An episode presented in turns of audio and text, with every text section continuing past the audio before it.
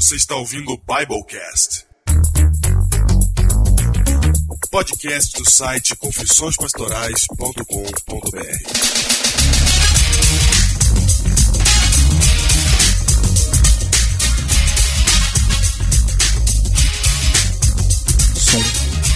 Eu sou o pastor Júnior Distrital de Ubatuba, no litoral norte de São Paulo. E eu sou o pastor Diego Barreto, distrital de Pedreira. Estou aqui no Biblecast 100, no meio dos heróis.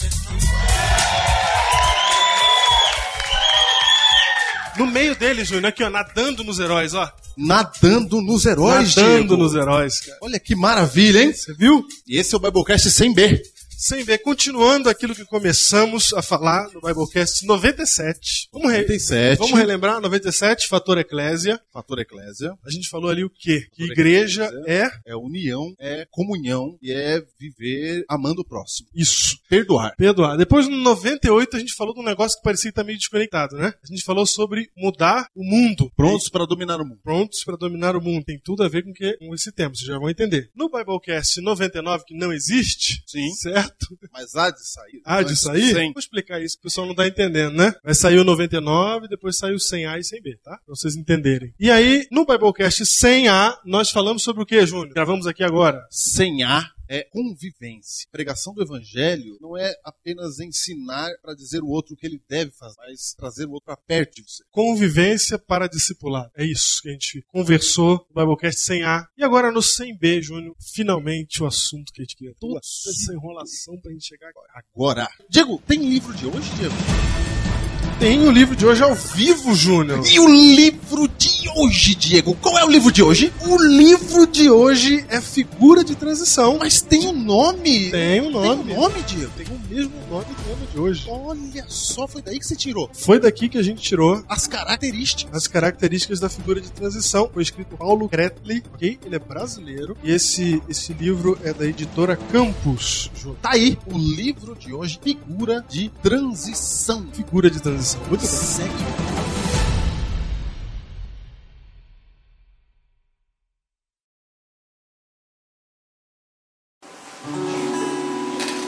Essa música se chama Bodas, é uma música minha e do meu irmão aqui, Jefté. E ela é uma música feita por uma mulher cantar, porque ela é a música de uma noiva cantando. É, a gente compreende pelo estudo da Bíblia que nós somos a noiva de Cristo, não é verdade? Cristo é o nosso noivo, nós somos a noiva, a igreja é a noiva. E essas bodas, né, esse dia, esse encontro é um, é um encontro muito breve, a gente também acredita nisso. O casamento, a união, onde Cristo e a sua igreja vão ser um pela eternidade. Amém? Essa música aqui fala da realidade dessa noiva, de como essa noiva tem vivido, de como a gente tem vivido, de como a gente se comporta em relação a esse dia, de como a gente já subiu em muitos outros altares, de como a gente já bebeu vinho da meretriz e como a gente transformou o altar do nosso casamento num palco. E como a gente fala desse dia, mas na verdade a gente, no fundo, no fundo, a gente vive como se esse casamento nunca fosse acontecer. Essa música é a nossa realidade.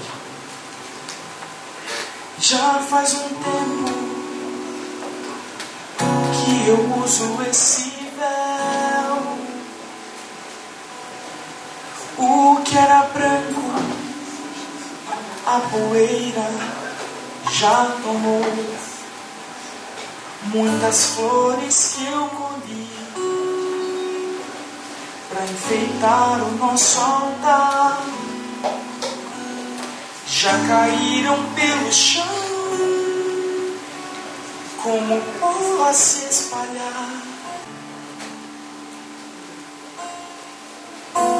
Noutros altares, neste tempo eu já subi. A outros pares me entreguei mais de uma vez. Dizem que eu enlouqueci e começo a acreditar. Tanta espera já vivi. Chego a me desesperar.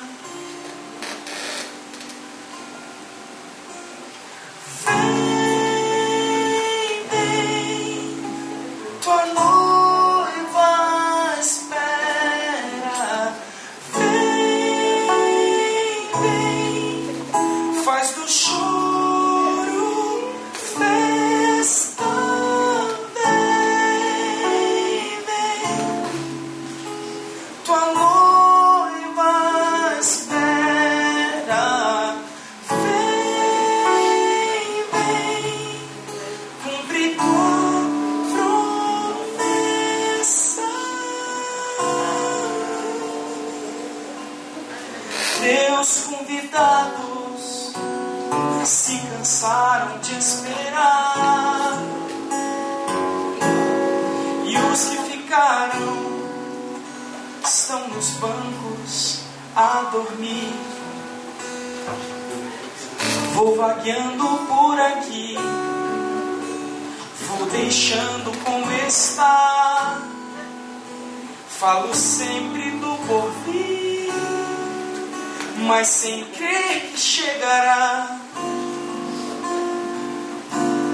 Da meretriz, o vinho doce eu já bebi, tal qual atriz fiz do altar um palco vil. Se hoje a porta se abrir, será que eu diria sim? Será que te espero eu? Ou esperas tu por mim?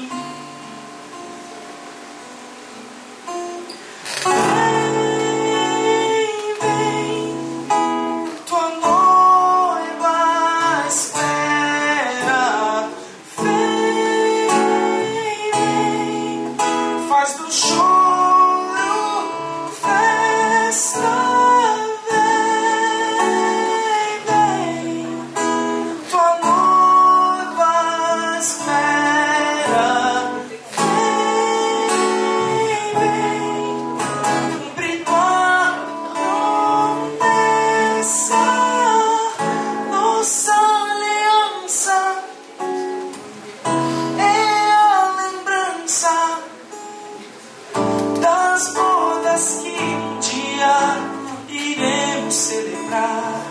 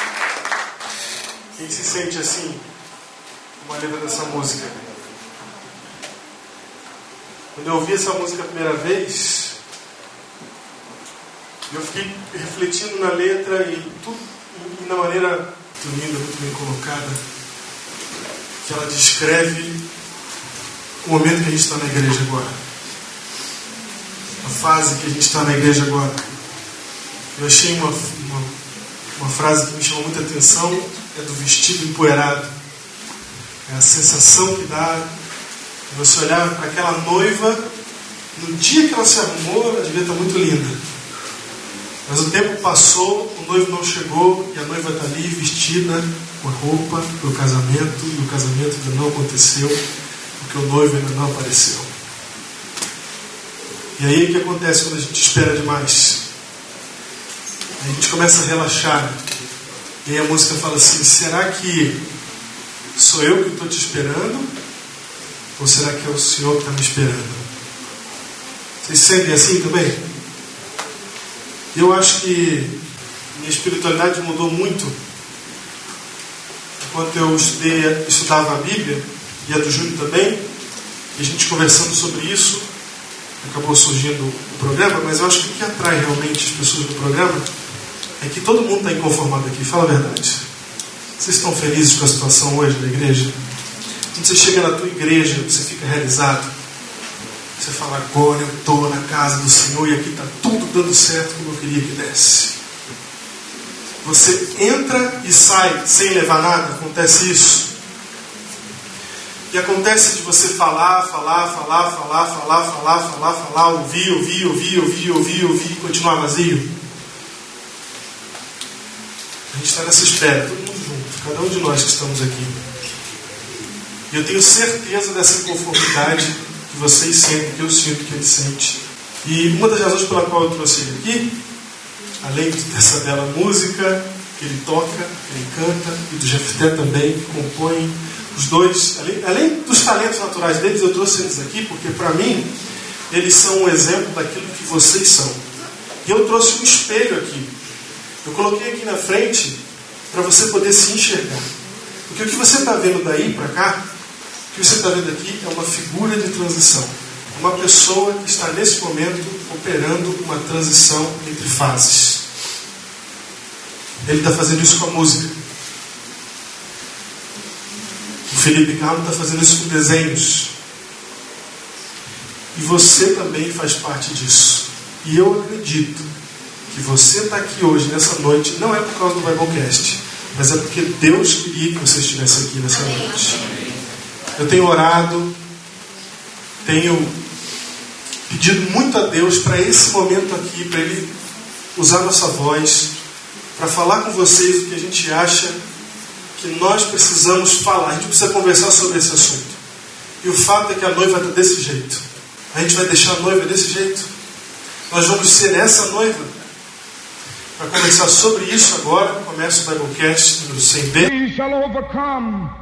Deep in my heart, I do believe we shall overcome. O título do Biblecast de hoje.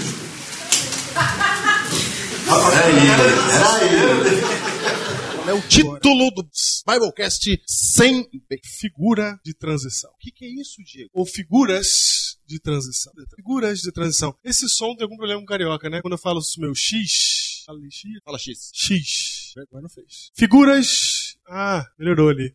Figuras de transição. Júnior, o que é uma figura de transição? Nós vamos agora fazer uso da Bíblia. A música Bodas que eu pedi para o Estevão cantar aqui foi exatamente para introduzir isso, esse assunto, esse sentimento que a gente tem de que a gente não quer do jeito que está. O Sherman falou aqui uma coisa interessante eu vi várias pessoas concordando com ele. Ele falou assim: nesse momento de reavivamento e reforma. E aí eu vi algumas pessoas ali balançando a cabeça e concordando com ele. Isso demonstra que a gente quer reavivamento e a gente quer reforma. A gente não quer as coisas do jeito que elas estão. A gente não, não quer mais assim. A gente quer diferente. Para isso acontecer, você que está me ouvindo agora precisa ser uma figura de transição. E eu creio que você é. Eu creio que você é, porque você ouviu o programa, o Biblecast, você entrou nisso, você divulgou para outras pessoas. Tem um monte de gente aqui que está aqui por sua causa. Então eu creio que você é essa figura de transição. Eu quero mostrar para você o que a Bíblia fala a respeito desse assunto. A gente vai apresentar um personagem agora da Bíblia que é conhecido, famoso. Mas antes de você apresentar o personagem, fala mais. O que é esse negócio de figura de transição? Figura de transição, Ju. É uma pessoa que ela, ela não está nem numa fase e nem na outra. Né? Ela está vivendo numa fase, no momento da história humana, só que ela está indo lá na frente. E porque ela está indo lá na frente, ela está empurrando outras pessoas com ela. Vou dar um exemplo aqui. Famoso, conhecido, Steve Jobs. Era um cara que estava à frente do seu tempo. E ele empurrou a gente junto com ele, é ou não é? Que se esse cara não tivesse feito o que ele fez hoje, não tinha podcast. Porque o Steve Jobs é o pai do podcast. Ele que inventou o iPod, que foi a primeira vez em que alguém inventou um dispositivo, carregava música para lá e para cá, deu esse nome, o nome podcast vem disso, vem do iPod. Por causa disso existe podcast. Por causa disso a gente está conectado aqui em várias máquinas, a internet está popular em qualquer lugar do Brasil. É de um cara que resolveu, tinha uma visão, resolveu fazer um negócio e o que ele fez arrastou, acabou, é, o, o lastro ficou, mudou nossa geração. Esse é um exemplo.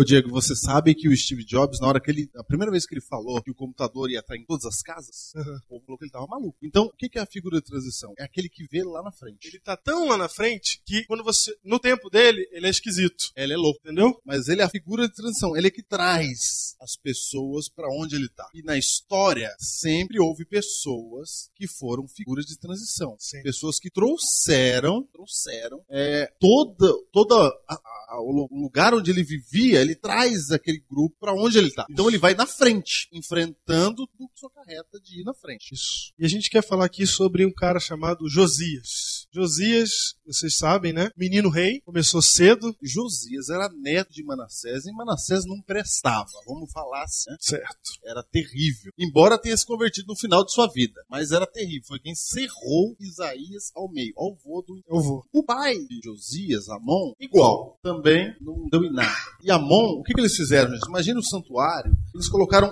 postes ídolos dentro do santuário para adoração a outros deuses. Sacrificavam filhos a deuses. Era terrível, né? É como se você entrasse numa igreja adventista hoje e tivesse um altar a um deus pagão lá no meio do, do púlpito lá. E não era da igreja, né? Pior ainda, era do santuário. Era na época lá. Dentro do santuário tinha. Santuário. E aí vem Josias, filho dessa galera toda. Filho desse, dessa turma, né? Aí vem Josias. E Josias começa a reinar com a morte de Amon. Josias se torna rei com oito anos de idade. Vendo? Primeira coisa que a gente descobre sobre a figura de transição, ela não se deixa subjugar pelo espelho social.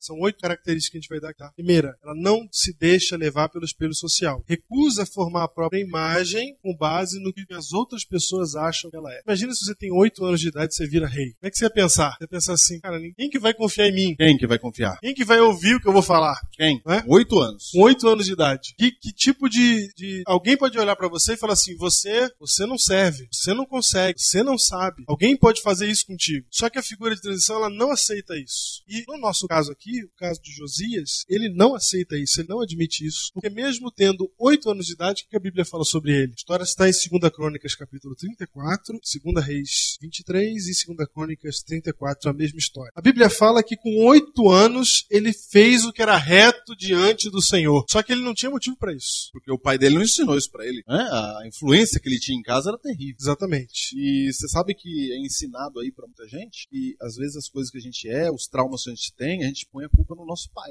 Meu pai me criou assim. Freud que ensinou isso, que a culpa nunca é nossa. Avô, sei lá, algum trauma que a gente teve na infância. E se tem alguém que tinha trauma de infância, Era era Josias. Josias. Tem um texto que você separou de Ellen White aí. Talvez lá na sua igreja, você vai ser eleito alguma coisa, e mesmo que você não seja eleito pra cargo, talvez você olhe pra você assim e você diga assim, não, eu não sei fazer isso. Mas Ellen White diz assim, ó, no serviço de Deus não precisa haver desalento, nem vacilação ou temor. O Senhor fará mais cumprir as mais altas expectativas dos nele põe sua confiança. Ele lhes dará sua sabedoria e suas múltiplas necessidades demandas e reis, página 198, no livro que veio aquele kit junto, Profetas não e é? Reis. edição, edição 2007, livro Profeta e Reis, página 198. Então, gente, para você ser uma figura de transição, você precisa, não, você não pode ser conformado com aquilo que vão dizer para você que você tem que ser, não, com as limitações que as pessoas vão te, vão te dar. Por exemplo, quando você fala pro seu amiguinho de teologia que você tem o projeto Elias e ele ri da sua. Entendeu? Você precisa manter o projeto Elias a despeito do bullying que você sofre. Entendeu? Tá vendo?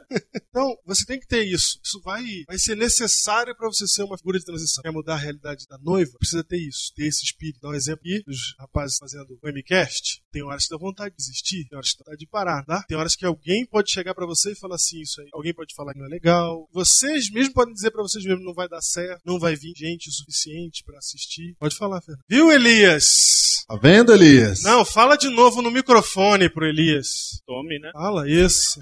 Dá na cara dele, gente. Não, eu até quero parabéns, é, dar os parabéns pra vocês dois, porque Dalma e eu nós sabemos como é difícil fazer isso. Arrumar principalmente tempo pra gravar assunto, a internet tem que estar boa, as grava uma coisa, já aconteceu de gravar e não está gravando, fazer de novo, cortar, é difícil, não é fácil, é uma coisa. Então, parabéns, que tá Então, gente, vocês vão precisar ter essa força para não aceitar a situação da realidade e não sucumbir a ela, porque você vai precisar lutar contra esse, esse paradigma inicial, que é o seu paradigma, quem você é e como você se enxerga diante da sociedade. We shall overcome. Deep in my heart, I do believe we shall overcome. Segunda característica, Diego, da figura de transição, e essa característica a gente também encontra em Josias. Qual era a característica? Com 16 anos de idade, ele fez a primeira reforma. Sabem quem foi a reforma que ele fez? Quem? Nele. Opa. Aos Não, 16, peraí, peraí, peraí. Quer dizer que ele começou a ficar, foi rei com 8 anos, aí com 16. Com 16, aqui ó, vou ler pra vocês, ó, versículo 3. Porque no oitavo ano de seu reinado, né, faz a conta, ele tinha 8, 8 mais 8, 16. 16. Sendo ainda moço, A Bíblia ainda fala que era, que era começou, jovem. começou a buscar o Deus de Davi, seu pai. Começou a buscar o Deus de Davi, seu pai. Então a primeira coisa que ele faz é uma reforma nele mesmo. Então ele já, a primeira coisa que, que ele resolve fazer ali, quando ele, antes dele fazer qualquer reforma, ele faz uma reforma nele. Então qual que é a segunda característica da de transição? Ele está sempre em mudança. Ele está sempre aprendendo. Uma figura de transição, ela não está parada no tempo. Vocês lembram quem estava no Heróis que a gente colocou uma figura do como é um discípulo de Cristo, como que é um Gremlin, né? Eles não querem aprender, não querem não querem mudar. Nós temos que estar sempre em mudança, em transformação. Então a gente tem aquele negócio de a verdade congelada, né? A verdade está ali, ela é sempre assim, vai ser assim sempre até o fim do mundo E não muda. e não muda, mas não é bem assim. E eu preciso estar sempre aprendendo e renovando. Por exemplo, o irmão pai de Josias. Mas você precisa sempre estar aprendendo, gente. O tempo Não, todo. um dos erros Em busca disso. daquele que não é figura de transição é dizer assim, ó, eu já sei tudo, eu não mudo, eu não vou por esse lado nunca. Eu sou o rei, cara. O que você precisa que É, Sou o como é rei. que pode? Tem que aprender alguma coisa aqui? Ele não precisava mudar nada. Não é? Eu, ele podia até pensar assim, ó, eu já sou da descendência de Davi. Eu É. não preciso nem buscar o Deus de Davi. Eu já sou, eu sou o rei. Pronto, agora ele vem em mim. E o interessante é que, é que na Bíblia, o interessante é que na Bíblia, Deus gosta de pessoas que mudam, né? É, verdade. diz que aquele que está em Cristo é uma nova criatura. É, é básico do cristianismo. É ser uma outra pessoa. Engraçado que muitos cristãos, eles querem ser a mesma. Isso. Se agarram aquilo que ele é e falam, não, no mundo acabou. Porque no meu tempo era assim, porque a música que eu gosto é assim que funciona. Porque eu sou sempre assim. Porque eu... Eu sempre fui assim. né? Pronto. E esse não pode ser o nosso, não pode ser o nosso jeito de ser. A gente precisa estar em constante mudança, constante aprendizado. A gente precisa disso. Terceira característica que você vai descobrir quando ele faz 20 anos. E quando ele faz 20 anos, aí ele realiza a primeira reforma. Então você está vendo o seguinte: com 16 ele começa a buscar o Deus de Davi. E aí quando ele tem 20, ele começa a pôr em prática aquilo que ele acha que ele tem como rei fazer para consertar as coisas. Então ele parte para ação. Não fica só que é para ele. Sabe quem manda o Kiko, a gente falou daquela vez, né? Não fica ali buscando santidade para ele. Sétimo sentido. Isso. Quando ele percebe, Para aqueles que são mais velhos.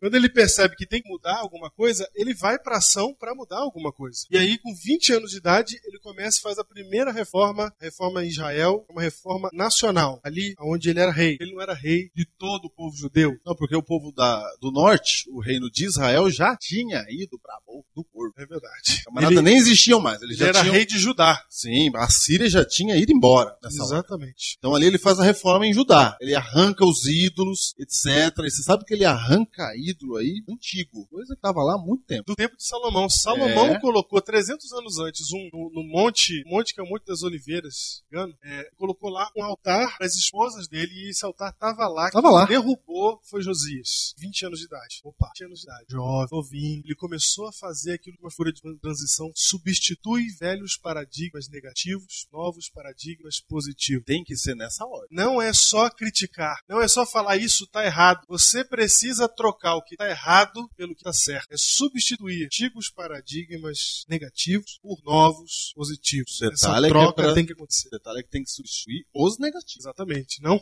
não é todo paradigma. Não é Isso. quebrar paradigma Assim, não quebrar. tem que mudar. É. Tem que ter mudança e pronto, acabou. Sempre. Mudança pela mudança. Não, é isso. É isso mesmo. Você tem que ver uma coisa que tá errada. Não é isso. Ele faz isso com 20 anos de idade. Com 20 anos de idade, ele encara essa. Porque não deve ser fácil, mesmo sendo rei, não deve ser fácil. O povo já tava animado com o negócio do ídolo. E se você. Presta atenção, você tem 20 anos, você é rei. Sabe como é que Amon morreu? Lembrei, cara, eu sei alguma coisa de Amon. É? Amon foi assassinado. cara. Então, você vive num tempo onde, se o pessoal não gostar do rei, vai fazer sabe o quê? Você? Ah, você. Vai botar outro rei no lugar. Aí você, com 20 anos, fala assim: não, eu vou fazer o que tem que fazer e não tô nem aí tão pensando. Então não é muito difícil de fazer isso. E eu não acho que ele estava não tô nem aí tão pensando. Porque ele começa a fazer esse processo devagarinho. Ele não chega fazendo de uma vez, mas ele faz o principal. Aonde ele tá vendo tem coisa errada, aonde tem ídolo, onde tem adoração errada, ele vai lá e remove. Ele vai lá e retira. Agora tem um detalhe, Diego. Ele não chegou, ele começou a resolver o problema com 16, não foi? E ele não chegou, por exemplo, começou a reinar com 8, com 16 ele começa a estudar a ideia de Davi, e com só depois, aquele, ou seja, ele vai fazendo as mudanças aos poucos. Ele não chega lá e vê a coisa errada e já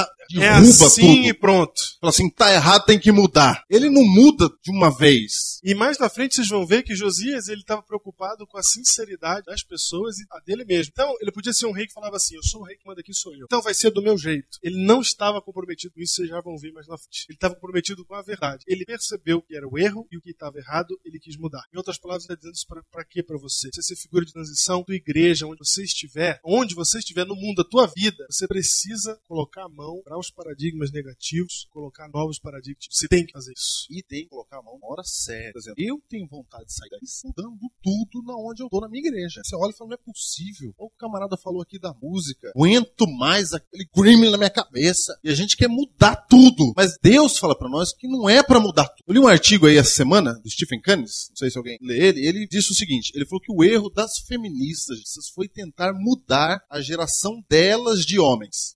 Os homens da mesma geração. Esse foi o erro das feministas. E quando elas ficaram brigando com os homens da mesma geração delas, elas, segundo Stephen Cannes, afastaram os pais das suas filhas. Ela ficou falando mal do, do homem e isso afastou o pai. E segundo Stephen Cannes, seria mais produtivo se elas quisessem dar a próxima geração de homens. Se ela aproximasse a filha dos pais, e aí o pai é que ia ter que ensinar. Como é que um pai ia chegar pra uma filha e dizer assim, é o seguinte, o homem, ele casa, mas ele trai mesmo. Aí ele não vai falar isso pra Só que o erro das feministas foi querer mudar a mesma geração. Então, pode acontecer, gente, da gente querer mudar agora, mas pode ser que, e eu creio que é assim, que nós estamos aqui para lançar uma semente para mudar uma nova geração. We shall overcome. Deep in my heart, I do believe we shall overcome.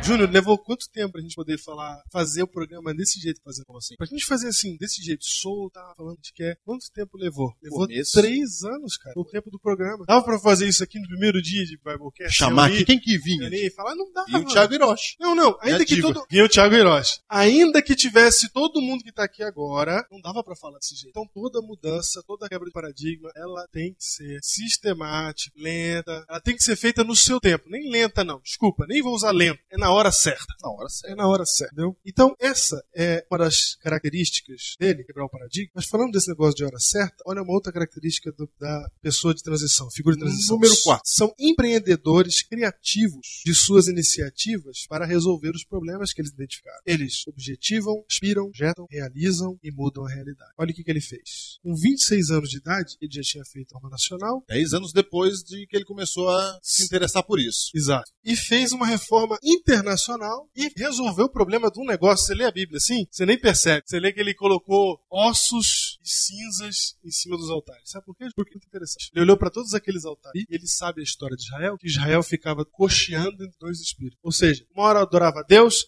uma hora adorava Baal e quem viesse, Moloch quem viesse. Aí adorava a Deus, aí voltava e adorava outra coisa, se prostituía. E aqueles ídolos lá, aqueles templos que ele fez. Ele falou, vou profanar esses templos. Olha só, profanar o templo. Ninguém nunca tinha feito isso. O cara tinha no máximo feito assim, ó, fecha o templo, Tira. para, não pode mais ir lá. Ele falou assim, ó, nunca mais vai adorar. Porque, de acordo com a crença desses deuses, se você jogasse cinzas humanos nos altares, aquele local jamais poderia ser local de culto. Maravilha. Olha que ideia genial. Ele, ele pega, simplesmente chega lá, entra no cemitério, cata tudo quanto é osso, menos de profeta, e fala assim: queima em cima do altar. Taca cinza no Gremlin. Ali acabou. Na cabeça. Taca cinza no Grim. Taca cinza. Foi isso que ele fez então, Diego? Então ele que ele profanou e ninguém vai adorar mais aqui. Profanou. Ele foi. Não, não.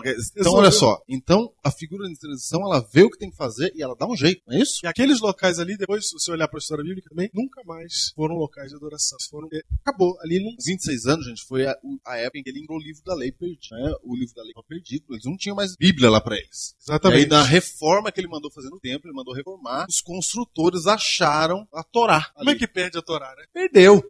a única que eles tinham. Perdeu, acabou. Perderam. Perdeu. Os sacerdotes perderam a Torá dentro do templo. É, não perdeu. E aí ele acha, cara, ele lê aquilo lá e ele fala assim: meu Deus, a gente vai ser levado cativo. Verdade. E aí ele chama o povo pra fazer e operar. Porque uma das coisas que as figuras de transição são, tem, é princípios. Todas elas têm princípio. E o nosso amigo, ele além de ter os princípios, quando ele encontra a Bíblia, ele muda tudo. Aí ele faz a, a reforma mais radical, ela acontece na hora que ele encontra a Bíblia. Tem um texto muito interessante de Ellen White que diz que na hora que ele está lendo a Bíblia, E ter princípios é característica sim. é característico sim, na verdade, quando ele está lendo a Bíblia, ele lê com, tanto, com tanta emoção que a emoção dele toca o povo. E o povo crê que resolve mudar, então é uma outra característica e não fala, ele vive. Não é engraçado isso? A gente não está inventando isso. Diego, e tem tudo a ver com o livro de hoje que a gente anunciou, né? Tem tudo a ver, Júlio, é verdade.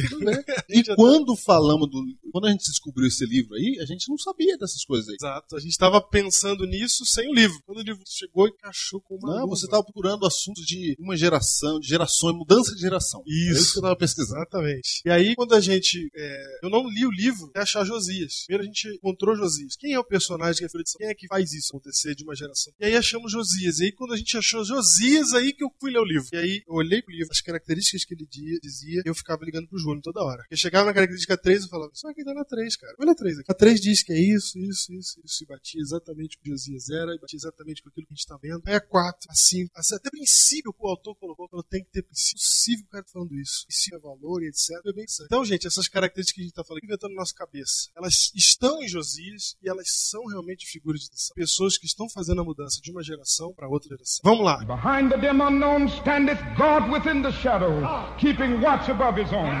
We shall overcome because the Bible is right. You shall reap what you sow. We shall overcome. O que mais? Outra Característica número 6. São perseverantes. Ô Diego, aqui eu vou falar pra você. Quando Josias restaura tudo, ele restaurou, rei, arrumou tudo. Aí ele chamou a profetisa Ulda. Não, é antes um pouquinho. Quando ele acha o livro, quando ele acha a Bíblia, antes de fazer a reforma final, ele É chama verdade. a Uda. Já chamou a Ulda. E falou, Ulda, achei aqui o livro da lei e eu tô junto agora do livro. O que, Deus tem pra falar pra mim? O que Deus tinha pra falar pra ele? Falou assim, Eu esperava que Deus dissesse assim pra mim. É isso, hein? Esse aqui que é meu filho. E beleza, pode deixar todas as calamidades do seu, eu vou tirar. Ou pode deixar todas as calamidades da sua igreja, eu vou arrancar, eu arranco minha unha por você, meu filho. Era isso que eu esperava que Deus me dissesse. Exato. O que que Deus falou pra Josias? Deus falou para Josias assim, Dez anos o menino lá mostrando não ser fiel. falou assim, olha Josias, muito bom, legal que você entendeu isso. Porque você entendeu e se humilhou, eu vou deixar você morrer feliz. Como assim, Senhor? Vai, vai morrer feliz, vou deixar você morrer feliz Como aí. assim, Senhor? ser enterrado bonitinho e tal, mas o povo não tem mais jeito, vai vir o cativeiro, vai arrebentar tudo, não tem solução. Peraí, Deus falou que não tinha mais jeito. Falou. E Deus falou assim: ó, posso que você fez isso, eu só vou deixar você não ser levado cativo. Isso. Como? Morre antes. Ó, maravilha. Olha, Então você tá aí voltando pra sua igreja no Rio, aí lá em, no, no Mato Grosso do Sul, em Minas, aí você chega lá animado pra ser a transição da tua igreja e Deus fala assim, ó, porque você tá tão animado, eu mato você, mas a sua igreja continua cheia de gremlin. Foi isso. foi isso. O que, que ele fez? Ele falou assim: Ele falou, então não chega desse de inferno, nada. é isso como o Biblecast? Foi, é. Quero saber de nada então, não vou fazer reforma nenhuma mais, olha o que, que eu fiz aqui, não tem nada. né? Não, nessa hora é a hora que ele promove a maior de todas as reformas de seis anos, idade, que é a reforma internacional. Ele faz a reforma ali em todo Judá. mundo, em Judá, e vai atrás das dez outras tribos Tribos que estão espalhados. que estão espalhadas de Jerusalém. E Fala, ele opera lá. Todo mundo fazer a Páscoa. E aí ele faz isso daí, que é a coisa mais difícil que tinha pra mim, que organizar esse evento aqui já foi terrível. Imagina você organizar uma Páscoa numa nação que adora.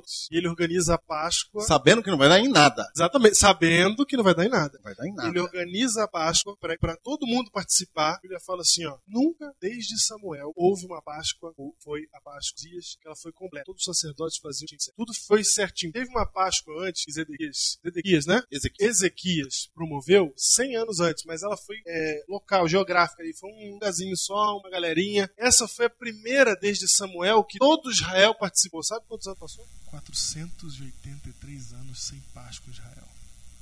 E ele faz isso de graça.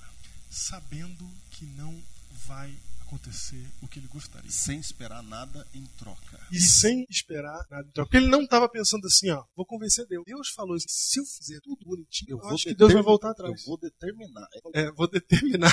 Não falou. Não falou. Ele Diego, fez isso é o seguinte, que sabe por que, que é o seguinte? Porque a gente que quer mudança, coisa pode ser que a gente tá errado. No caso de Josias, ele não tá. Mas isso é reconhecimento da soberania de Deus. Porque às vezes eu, eu olho pra minha igreja, você olha pra igreja e fala assim, não vai pra frente, isso tá a noiva, tá o vestido apodrecendo. Isso. Não adianta. Só que Deus olha e fala assim, é assim. E às vezes a gente não entende. Aí você fala assim, ó, não queria esse pastor. Aí Deus fala, então, toma. E Não vai queria- dar certo assim. Não queria esse ancião. É esse que vai ficar. E você fala, por quê? Porque ter uma igreja de 200 anos como a gente tem, tem vários benefícios. Que a igreja, ela traz consigo, não é? Ela traz, ela traz toda uma história, toda a grandiosidade da igreja cristã, mas traz também várias tradição. Só um exemplo, tá todo mundo aqui, as meninas estão de calça, porque a gente tá sentado no chão, o aqui, tá de calça. Na década de 70, tava, tava todo mundo disciplinado aqui. Verdade. Todo mundo. Tava. E nós também. Só que a gente olha pra isso e fala assim: absurdo, povo ruim, absurdo, não aguento, imagina. Todo mundo aqui é gente boa. Só que na década de 40, 30, todo mundo, era todo mundo, não era da igreja. Era toda a sociedade só usava saia. Sociedade inteira. E aquele ancião que lutou na década de 40, de 30, ele era um jovem ouvidor do Biblecast, que na época dele era numa rádio, a A voz da a profecia. voz da profecia, ele ouvia o Biblecast naquela época, e naquela época não podia nenhuma mulher da sociedade, em lugar nenhum, usar calça. A primeira que usou calça é esse povo do cinema, que era também outra aberração da natureza. Outra aberração da natureza. E esse irmão, consagrado a Deus, fiel a Deus, que era um herói do Biblecast na década de 40, ele chega hoje na nossa década e ele olha para as meninas de calça e ele fala: não é possível. Está acontecendo O diabo entrou na igreja. o diabo na igreja. Porque ele, ele não tá entendendo. E aí nós que estamos aqui hoje, olha pra ele e fala assim, aí ó, tem que arrancar esse ancião. Mas é, são os ônus, ou bônus, ter uma igreja, uma igreja gigante, uma igreja né, forte, Uhum. com a sua história, a gente tem que respeitar. Conversei com um grupo de jovens da igreja batista Peniel, e eles perguntaram pra mim como é que faz pra ser pastor na Adventista. Quando eu expliquei como é que fazia, eles acharam muito rigoroso. Na igreja deles é só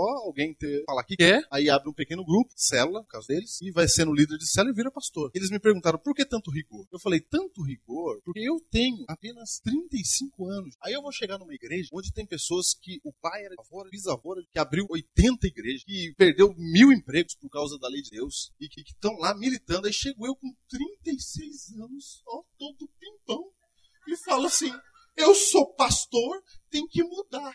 Vai ter que ouvir essa música do Inário? Não, vai ter que ouvir a outra. Aí o que que acontece?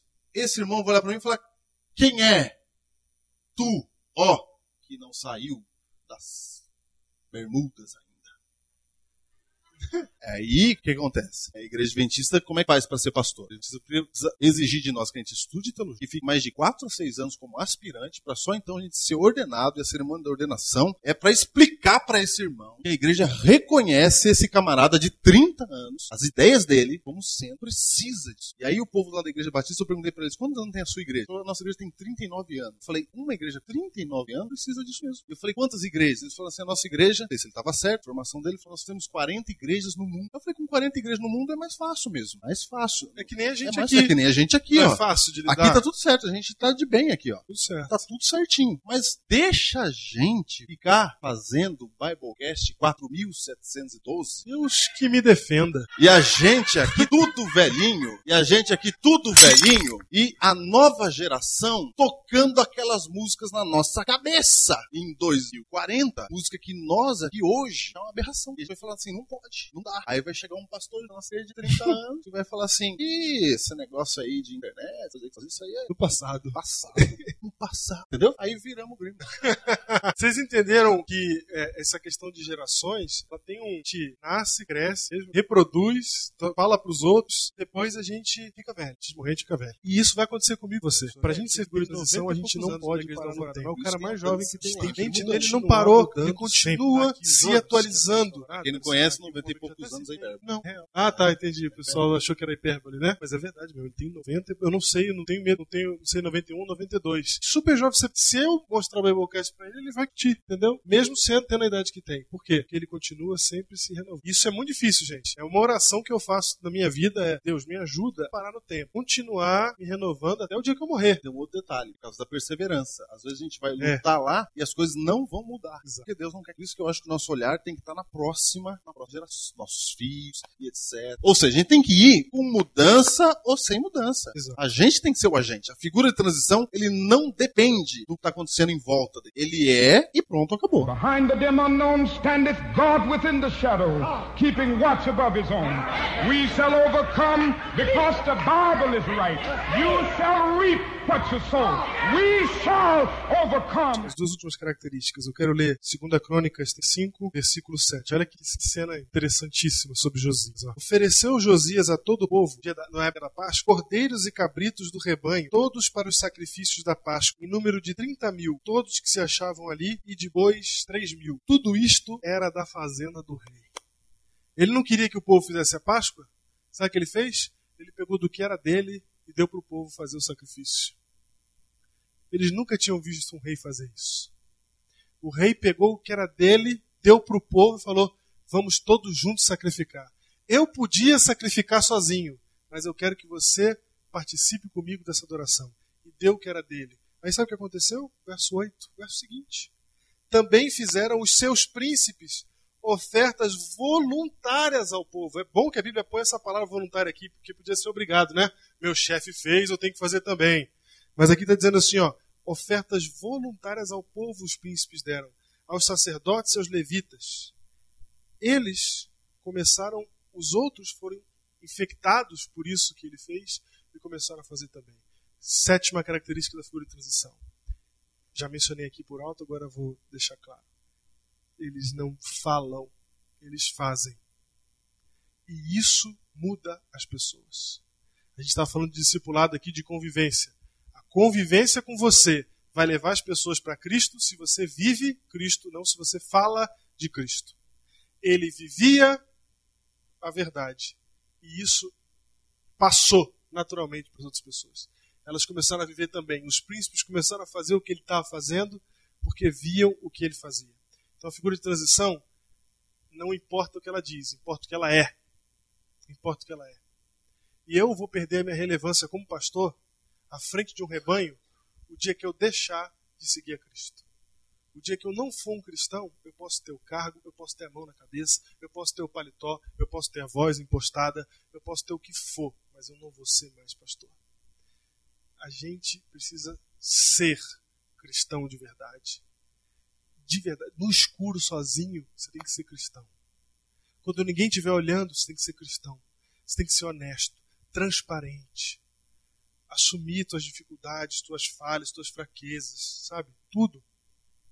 Não estou falando só da careca. Estou falando do egoísmo. Estou falando do, da soberba. Da vontade de ser melhor do que os outros.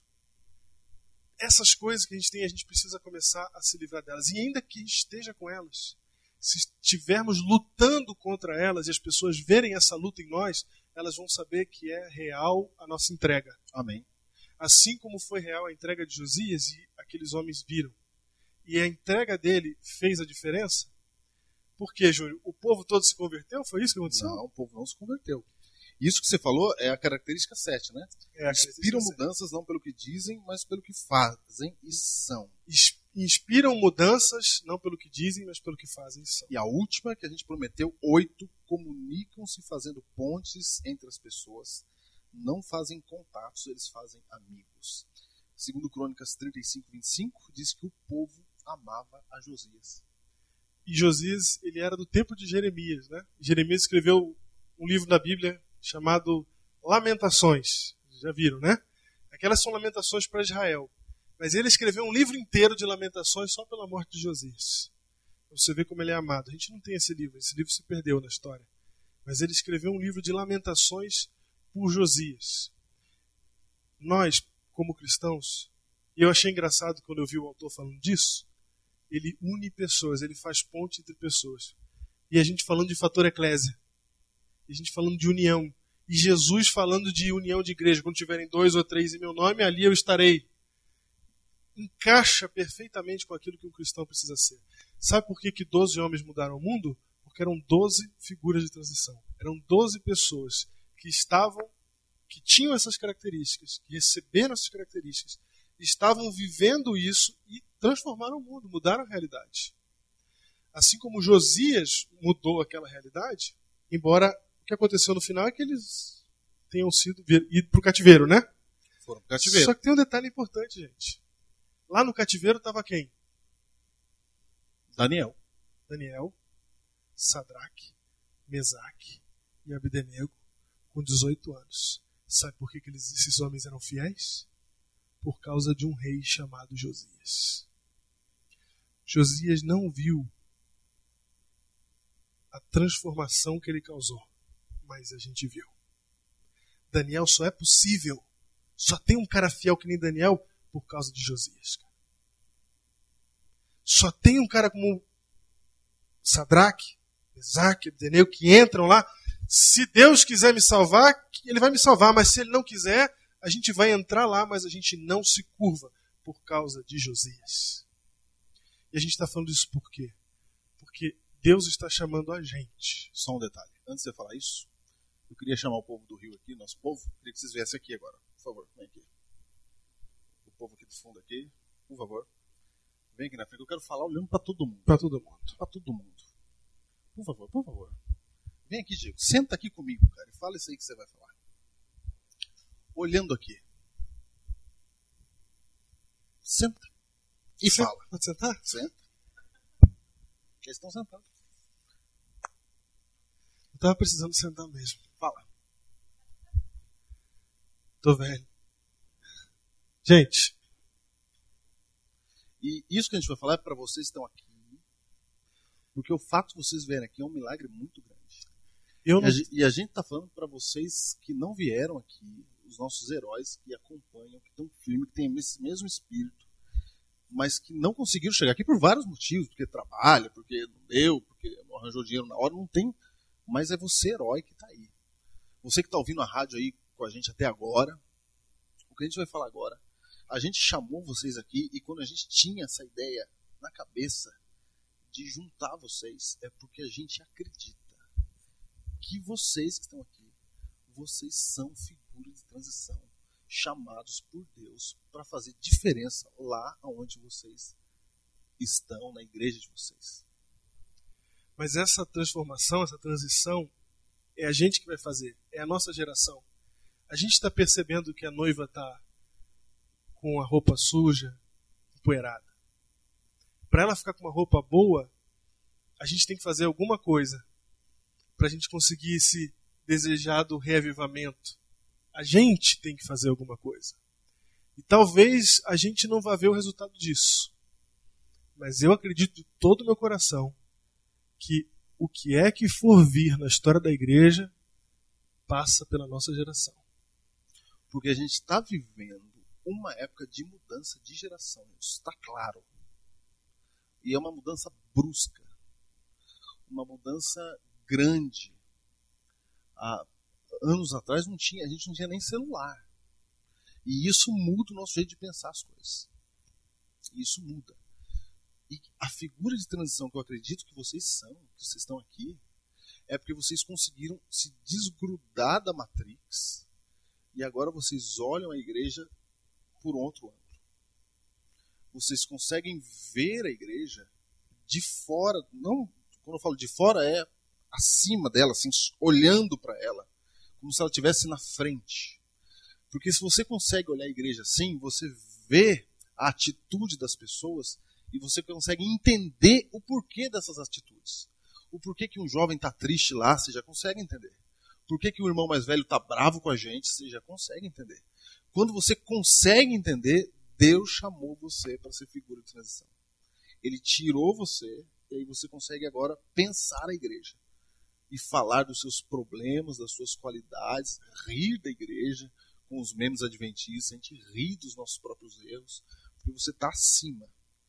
Eu acredito que você que veio aqui, e eu estava falando com a Martinha hoje, o que, que leva uma pessoa a andar mil quilômetros para vir aqui? E não tinha cantor aqui famoso, a gente não anunciou nada, não tinha cantor. Porque geralmente a gente chama cantor para atrair público. E aí hoje eu vim pensando de manhã, cheguei lá na igreja do Margarida para pregar lá, tinha gente aqui que veio, eu falei, o que leva uma pessoa a fazer isso? Só pode ser gente diferente, só pode ser gente especial. Aí você fala, mas eu vim aqui do lado. Você veio aqui. E se você veio aqui, é porque Deus chamou você para isso. E por isso que no Biblecast, antes, o último que a gente lançou, o título foi Prontos para Dominar o Mundo. E dominar o mundo é quando a gente domina essas informações e agora a gente olha para a igreja e entende todos os lados da igreja. Quando você vê o seu pastor que você não gosta dele, você consegue entender ele. Quando você vê o irmão lá que está fazendo tudo errado, você consegue entender. E para provocar a mudança que a gente quer, você olhando assim de fora, aí Deus chamou você para ser esse agente da mudança. Para você ser alguém que pregue amor em qualquer condição, para você ser um grupo de pessoas que acredita na igreja de 27 sétimo dia, que é a igreja remanescente da profecia bíblica. A gente acredita nessa igreja, mas a gente acredita que não é só por estar nela que haverá salvação. A gente acredita que fomos chamados como exército. Eu estou emocionado aqui porque eu acredito estar diante de um exército que Deus levantou em 2012, 2013 agora, para a salvação de muitas pessoas de muitas pessoas que não conseguem enxergar o verdadeiro evangelho. Tem um monte de gente. Eu conversei com o irmão da Gi, que não é da igreja, fiquei falando com ele. E quando você fala com quem não é da igreja, você nota que o nosso discurso não está chegando lá. Eles não estão entendendo a gente. E, e, às vezes a gente não vê o que o Quiroga falou aqui da música. Se você ouvisse o que os cantores de fora estão escrevendo nas suas músicas é um grito de clamor. Se você pegar aquela música do Eric Clapton, quando ele faz para o filho dele que morreu, vocês conhecem a famosa música, né? Lágrimas no Céu, né? Deu até título de Biblecast. Aquela música, ele diz na música o seguinte: ele fala, será que eu vou te ver de novo, meu filho? No céu? E aí, num trecho da música, ele diz assim: infelizmente, o céu não é para mim. E não tem ninguém lá falando para ele assim: ó, o céu é para você e você vai ver seu filho de novo. Não tem ninguém falando. Porque a gente está apenas dizendo assim, ó, não é para ouvir esse tipo de. E a gente está tampando os ouvidos para o clamor das pessoas. As pessoas estão clamando e a gente, na maioria das vezes, não está ouvindo esse clamor. Deus chamou você para olhar esse clamor e tentar pregar de um jeito que esse povo entenda o verdadeiro amor de Jesus Cristo. E eu acho, Diego, eu estou na frente de pessoas, aqui nós temos 110 pessoas que Deus chamou para fazer essa diferença lá. Você vai sair daqui hoje, amanhã, e vai voltar lá para sua igreja para isso. Deus olhou para você e falou assim: você é figura de transição. Você que está aqui e você que não conseguiu vir, mas que é herói do Biblecast. Você é uma figura de transição. E se você confiar em Deus, a gente ainda vai fazer muito milagre, Diego. Amém. Eu me emociono porque teve um dia que eu lembro que a gente estava conversando, você falou assim para mim, cara, ninguém vai querer ouvir esse negócio. Por causa da música, do jeito e tal. E aí eu falei assim, se só a nossa geração ouvir, já tá bom. E ver vocês aqui, na nossa faixa etária, né, e saber que vocês não estão aqui só para ouvir isso aqui, vocês estão aqui para replicar isso. Para sair daqui e ser isso, e ser uma figura de transição e, e, e, mexer com as pessoas da sua geração que estão contigo no seu trabalho, onde quer que for, que pensam como você pensa, que gostam das mesmas coisas que você, a encontrar esse Jesus que você encontrou. Então, eu acho que isso é, é, é a realização desse momento. Quando eu senti isso agora mexeu muito comigo, mas eu quero de verdade, isso não é ladainha, não é demagogia, eu quero que você entenda que você não está aqui por acaso. A não ser que o nosso ministério seja por acaso. A não ser que Deus tenha dado esse ministério para a gente aí por acaso e tal, e a gente está fazendo isso daqui não tenha valor nenhum, aí não tem valor nenhum você estar tá aqui. Mas se tem algum valor no que a gente está fazendo, então tenha absoluta certeza de que Deus te pôs aqui agora para você sair daqui para ser essa figura de transição. Eu não sei se a gente vai ver eu vou ver se a gente vai ver a noiva do jeito que a gente quer que ela esteja. Mas a gente vai fazer de tudo para que ela esteja pronta no grandioso dia da vida do nosso Senhor. E Diego, eu tenho certeza que esse grupo aqui é figura de transição, porque vocês têm feito diferença na minha vida e na vida do Diego. É verdade. A gente é o que a gente é hoje por causa de vocês. É verdade. Por causa do que vocês escrevem, por causa do que vocês falam. A gente, a gente quando faz o Biblecast, a gente faz pensando que está olhando para vocês. E quando vocês mandam e-mail, vocês falam, isso muda a minha vida. E aí eu paro e penso, eu acho que é assim mesmo tem que ser um pastor. Júlio. Eu queria agradecer vocês pelo milagre, pela bênção que vocês são na minha vida, na vida da Gislaine. E eu tenho certeza na vida do Diego da É verdade. Eu, pela fé, eu creio que a igreja funciona. Mas vocês me mostraram que ela funciona de verdade. Não é mais pela fé. Eu vejo isso se realizando na, no relacionamento que a gente tem. Deus seja louvado por isso. Muito obrigado por vocês apoiarem esse ministério, por estarem com a gente, por terem vindo até aqui, por tudo. Nunca é fácil, convivência não é fácil, a gente sempre fala isso. Mas que Deus continue sendo o óleo que liga a máquina que nós somos, essas pessoas que faz isso aqui funcionar, que faz isso aqui acontecer. Você saia daqui hoje com a certeza de que você está saindo daqui para mudar o mundo. Eu não sei o que vai acontecer amanhã, não sei se a gente vai conseguir fazer isso agora, mas eu sei que a gente é parte dessa história. Amém. Que Deus abençoe. Obrigado pela sua presença. Vem, vem, vem,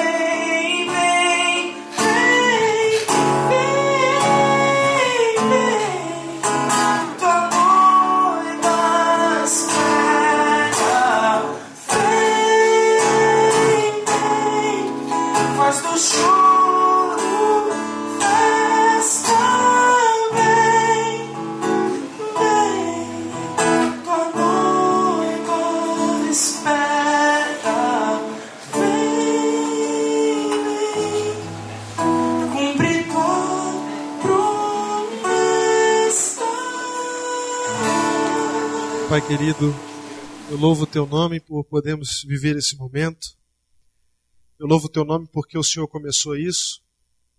Nós estamos aqui reunidos, Pai, no teu nome. E queremos que isso seja só o começo mesmo. Queremos que isso seja o começo da transformação na nossa vida, como o Senhor operou na vida de Josias. Mas que o Senhor coloque no nosso coração o desejo de estarmos à disposição da tua igreja, do teu evangelho, do teu reino, para transformarmos a realidade que nós estamos. Amém. Nós não estamos felizes com a espiritualidade que temos encontrado nas religiões. Nós não estamos felizes com a situação da nossa própria vida. Nós estamos desejosos, Senhor Deus, de ver Cristo voltando. A música cantada aqui é o clamor do nosso coração: Vem, vem, Senhor. Mas eu sei que para o Senhor vir, nós precisamos nos levantar.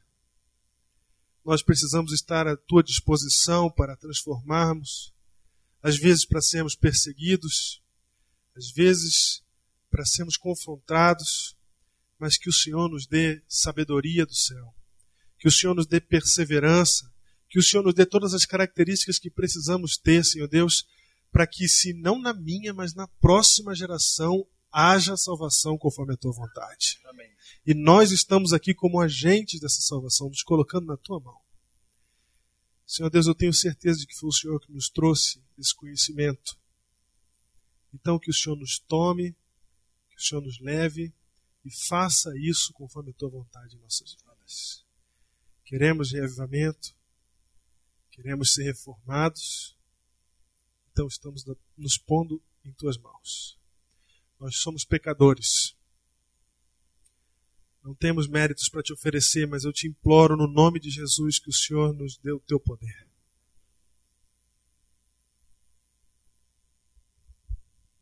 Deus, ainda na tua presença, que o Senhor, assim como guiou Josias, que o Senhor traga essas características para a nossa vida. Que possamos ser pessoas que mudam, que peçam perdão a Ti, mas que principalmente que aceitem as pessoas que não mudam, que aceitem as pessoas como elas são e que ao orarmos, que o nosso coração se torne um coração amoroso, e que o nosso amor possa se refletir por onde quer que nós formos. Abençoe a todos que vieram aqui, que eles tenham um bom retorno para casa, mas que ao voltarem, que voltem espalhando a tua mensagem, o teu amor por onde forem, para a transformação de vidas. Amém. Pedimos isso em nome de Jesus Cristo. Amém, Senhor.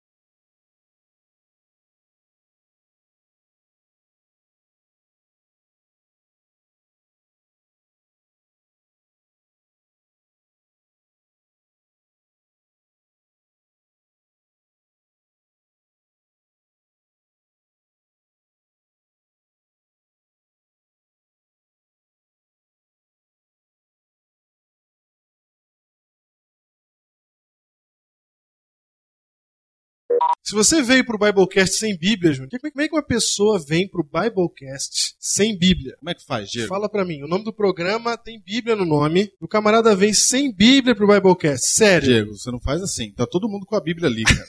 Celular, iPad. Ué, Bíblia, cara. tá certo? Que isso? Tá de brincadeira você, né?